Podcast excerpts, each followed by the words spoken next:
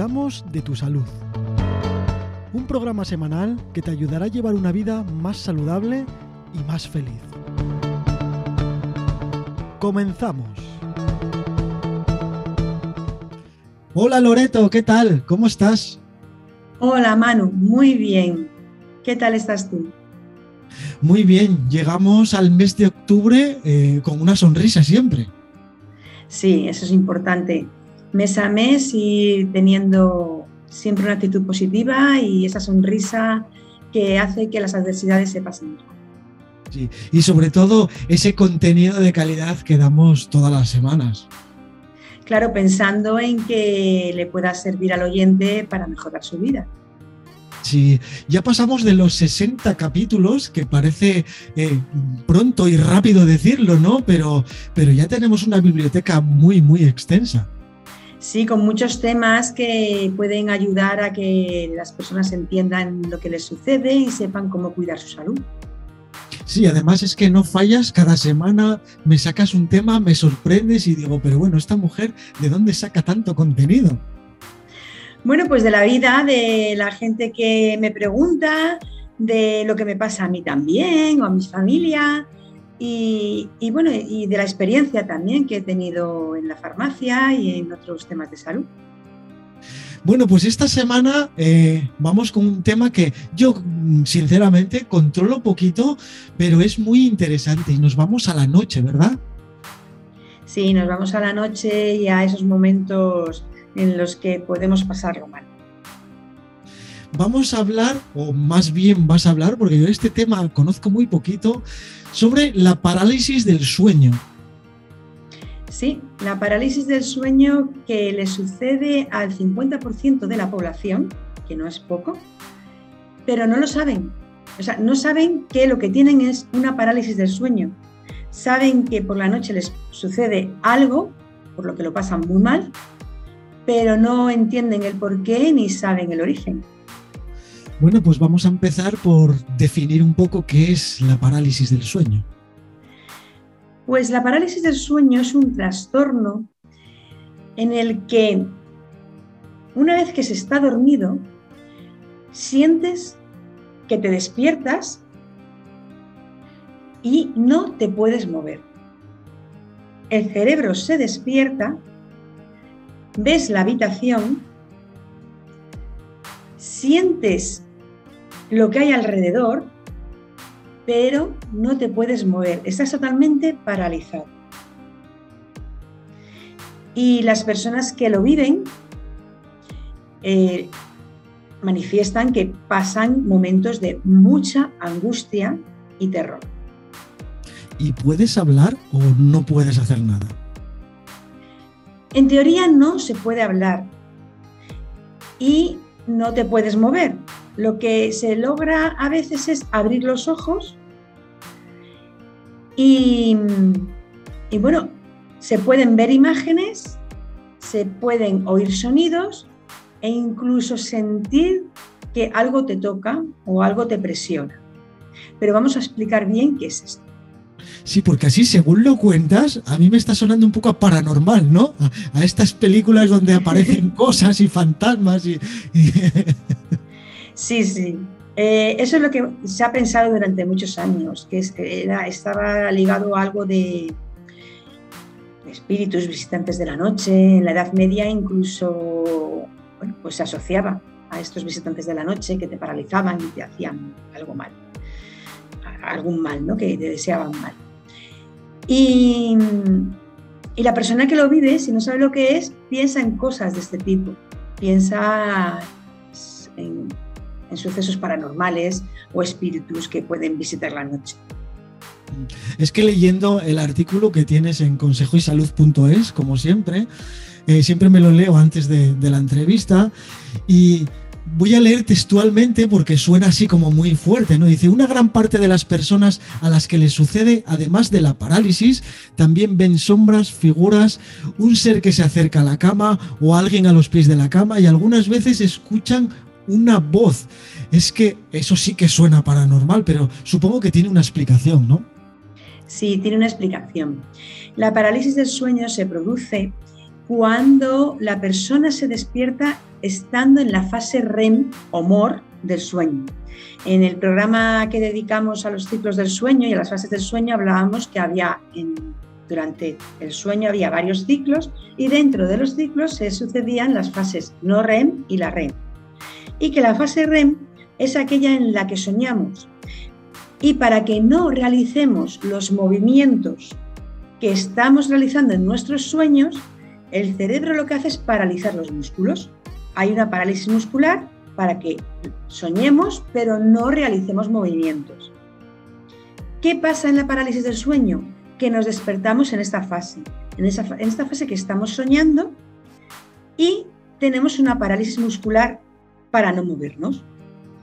El cerebro se despierta en un entorno de estar soñando y con los músculos paralizados porque está en fase REM. Así que no es nada paranormal, es una situación completamente normal que no supone ninguna gravedad.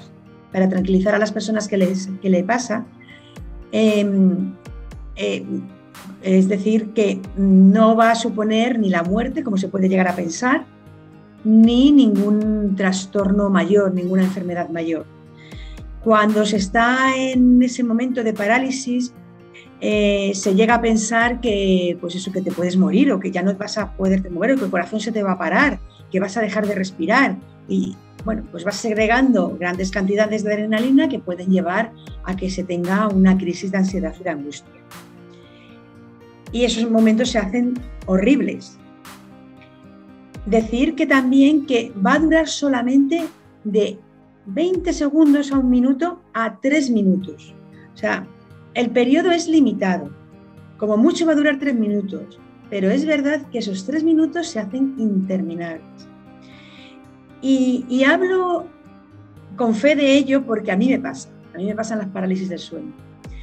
Y, son momentos muy, muy angustiosos, en los que te quieres mover y no puedes. Saber que es algo normal y que va a pasar da la tranquilidad de poder eh, abordar esa situación y que sea lo menos traumática posible. O sea, realmente no es ni una enfermedad, ni un síntoma de que vayas a tener algo, ni nada fuera de lo normal. No es una enfermedad, se considera una especie de trastorno del sueño, que no, no hay ningún tratamiento, aunque en algunos casos va asociado a alguna enfermedad. Es decir, personas que tienen algún tipo de enfermedad pueden tener asociada la parálisis del sueño. Es el caso de la narcolepsia. Un porcentaje de personas que tienen narcolepsia también tienen parálisis del sueño. Entonces, tener parálisis del sueño, insisto, no es ninguna enfermedad, pero si se tiene, habría también que mirar si es consecuencia de otra enfermedad, si se tienen más síntomas. En la mayoría de los casos no es consecuencia de otra enfermedad, solo es en casos muy puntuales. O sea, en principio, si nos ocurre esto, nos despreocupamos, entre comillas, y, ya está, ¿no? Intentamos eh, tranquilizarnos o pensar que eso, que como mucho va a durar tres minutos y que bueno, pues que no hay, no hay ningún problema. Eso es. Es muy importante cuando uno se despierta en, esos, en esas condiciones tranquilizarse y pensar, no me va a pasar nada, simplemente me he despertado, pero va a pasar. Van a ser como mucho tres minutos y hay que esperar a que pase, porque pasar va a pasar. Va a dejar de suceder esa situación. Y entonces, o bien te vuelves a dormir o te llegas a despertar del todo. En, la mayoría de los casos, si te tranquilizas, te vuelves a dormir y ya te despiertas después, bien, en la fase que te tienes que despertar, en las condiciones que te tienes que despertar. Pero se necesita esa tranquilidad, esa calma, porque el nerviosismo y la intranquilidad puede llevar al momento de, terror, al momento de pánico. ¿Y, aquí, ¿Y a quién le pasa esto en general? Pues es más frecuente en personas mayores porque ya se altera la estructura del sueño con la edad y en adolescentes que todavía la estructura del sueño no está madura y les puede pasar. Y otro porcentaje de personas pues les pasa durante toda la vida. En mi caso eh, no estoy en ninguno de los dos grupos y me sigue pasando. Y me he encontrado a más personas que, les suele pasar. Hay un componente familiar en muchos casos y puede ser que haya esa predisposición porque algún miembro de la familia le pasa y pues se va transmitiendo a las generaciones futuras. Pero no es en todos los casos, no en todos los casos es un componente familiar. ¿Tiene que ver con la higiene de sueño que hablamos en alguno de los programas anteriores? Sí, mucho. El, tener una calidad de sueño y unos hábitos de sueño saludables hace que pase con menos frecuencia. Porque hay un 5% de la población que le sucede una vez al mes. Eh, un 5% de ese 50% al que le pasa. El otro 45% le pasa con menos frecuencia. Y se puede conseguir que los periodos se espacien en el tiempo teniendo una vida con hábitos saludables, especialmente en lo que son los hábitos del sueño, que hemos hablado tantísimas veces en este programa. Y tenemos un programa dedicado a ello. ¿Y las causas de esto por qué, por qué ocurre? Pues el episodio puede aparecer con más frecuencia a, consecuencia del estrés. Puede ser el estrés mental que tenemos en el día a día, con el trabajo, con la vida que llevamos. También después de un estrés postraumático. Sucede mucho que después del el fallecimiento de un ser querido, aumentan estos episodios y además aparece el ser querido. Pues mm, este estrés postraumático favorece que tengamos eh, el episodio de parálisis del sueño. Porque ahora explicaré, después de las causas, eh, qué son esas imágenes, esos sonidos y esa sensación de que te tocan o te hacen presión. Continuando con las causas, eh, también puede hacer que aparezca el episodio cuando se duermen menos horas de lo que se necesita, de lo que el organismo necesita para regenerarse cuando hay horarios irregulares, por ejemplo, se trabaja en turnos rotatorios o se trabaja de noche. También cuando se consumen sustancias o fármacos eh, que pueden causar eh, este, esta, que aumente esta frecuencia, ¿no? Pueden ser eh, medicamentos para trastornos o para enfermedades o también sustancias adictivas. Y, como he comentado, pues los antecedentes familiares favorecen también el que aparezcan estos, estos episodios de parálisis del sueño. En la como he comentado, va asociada en un porcentaje de, casos. Existen varios tipos de parálisis, ¿no? Pues sí, existe la parálisis eh, del intruso, la parálisis del sueño vestibular y la parálisis del input. Y esto va asociado a las alucinaciones que eh, se puedan tener, esas imágenes que pueden aparecer, esos sonidos que podemos oír y, esa sensación de que te pueden tocar. Incluso también la sensación de que te sales del cuerpo, de que tú te mueves y te sales del cuerpo. Todo esto son alucinaciones, pseudoalucinaciones, y se llaman hipnagónicas.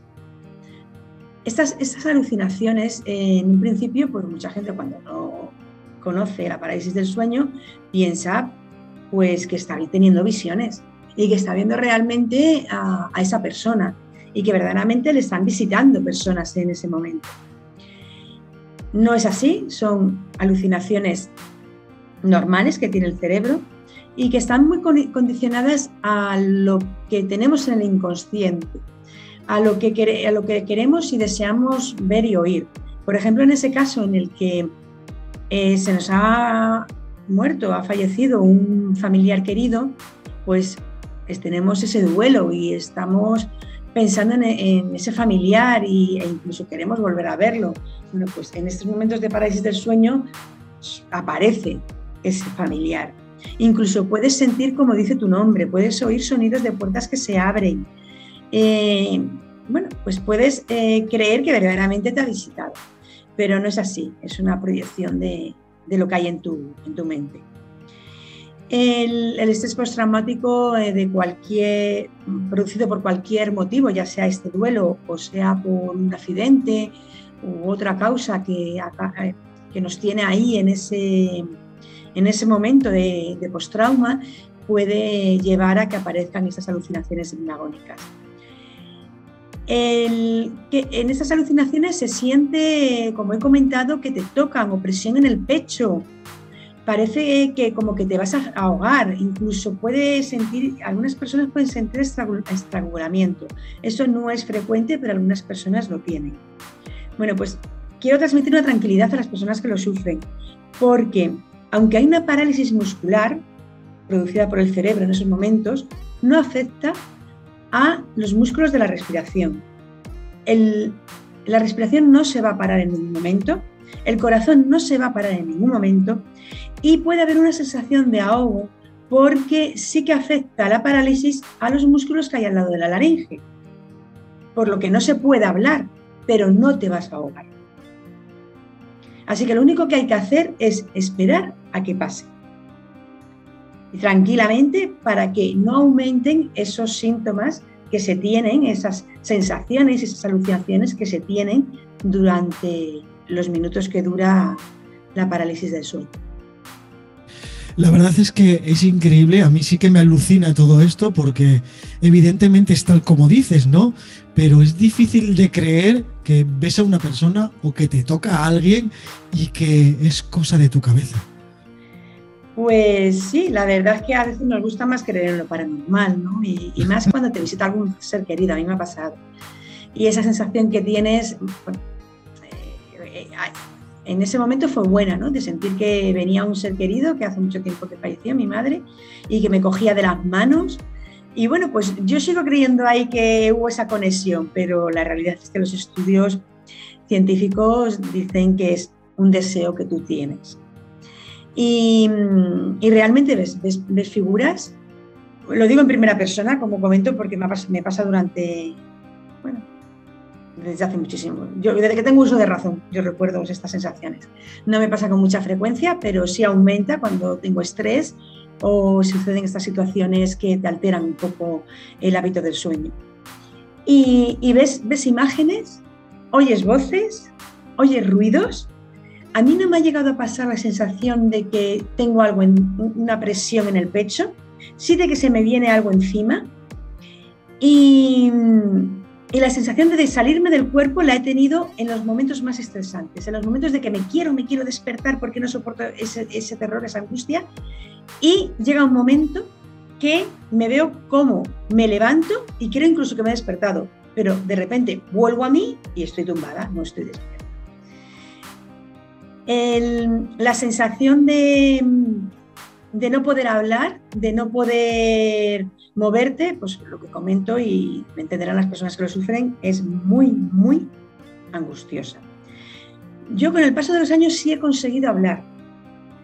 La teoría dice que no, no se puede hablar y la mayoría de las cosas no pueden hablar, pero en mi caso ha sido muchas veces tan horroroso que he conseguido mover los músculos de, la laringe y he conseguido hablar y conseguido decir nombres para que me despierten, porque mi obsesión es con que me despierten. Entonces yo digo, por favor, despiértame, despiértame. Al principio no se me entendía bien, no era como un balbuceo, pero con el tiempo algunas palabras se me entienden. Y mis hijos cuando lo oyen ya saben que estoy en esa fase. Y bueno, pues si me intentan despertar, si me oyen y, me despierto. Pero la mayoría de las veces no, me, no me oyen y me, intento volver a dormir. Eh, las veces que he conseguido calmarme, pues se pasa muchísimo mejor. Por eso yo aconsejo que se tenga en cuenta que, hay que tranquilizarse y hay que pensar qué va a pasar. Bueno, no lo iba a decir, pero a mí sí que me pasa y a menudo yo sí consigo hablar y sí consiguen despertarme. Y, bueno, eh, es un tema que, no sé, me parece tan difícil de entender, sobre todo cuando lo mezclamos con las cosas paranormales, porque sí también hay eh, cosas o, o, sí también hay pruebas de que también existen, pero tampoco lo podemos mezclar porque una cosa es una y otra cosa es otra. Y entonces me parece un tema, aparte de muy interesante, eh, digno de, divulgar y que la gente se dé cuenta de que no podemos mezclar una cosa con otra. Claro, mm, la, ciencia ha demostrado que esto sucede y ya con los avances tecnológicos que hay y las pruebas diagnósticas, pues se ha visto lo que sucede. Que luego haya personas que tienen otra serie de experiencias paranormales, pues eso ya es otro asunto que, que se trataría de otra manera. Pero, claro, cuando yo vi, bueno, y, además en mi caso yo acudía al neurólogo, ¿no? Para ver qué es lo que me pasaba.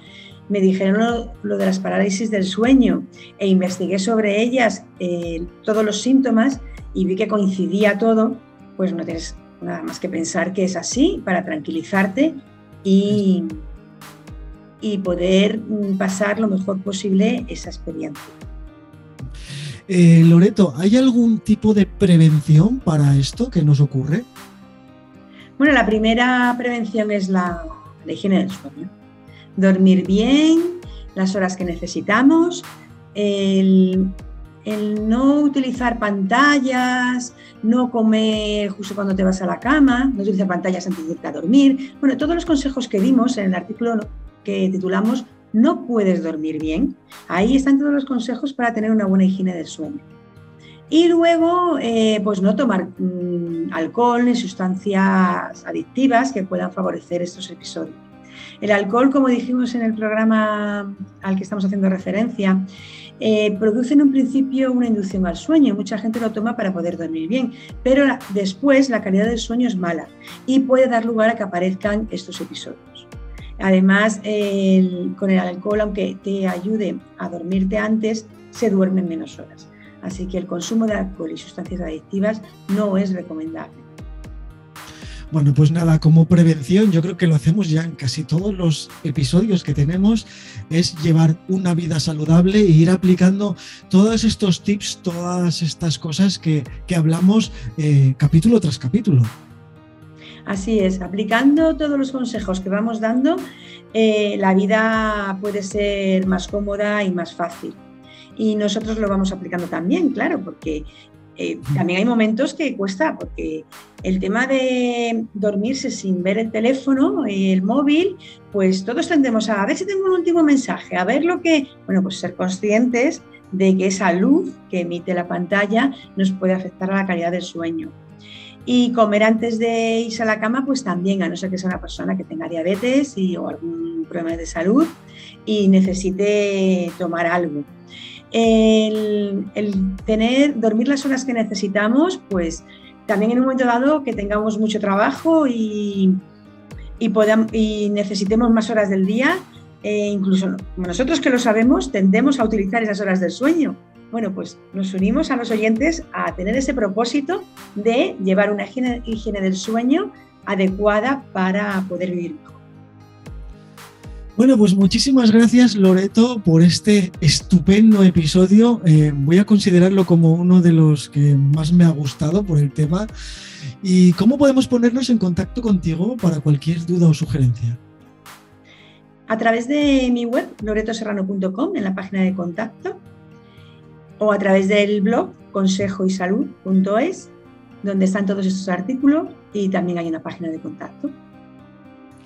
Bueno, pues aquí nos quedamos y nos vemos, nos escuchamos la semana que viene.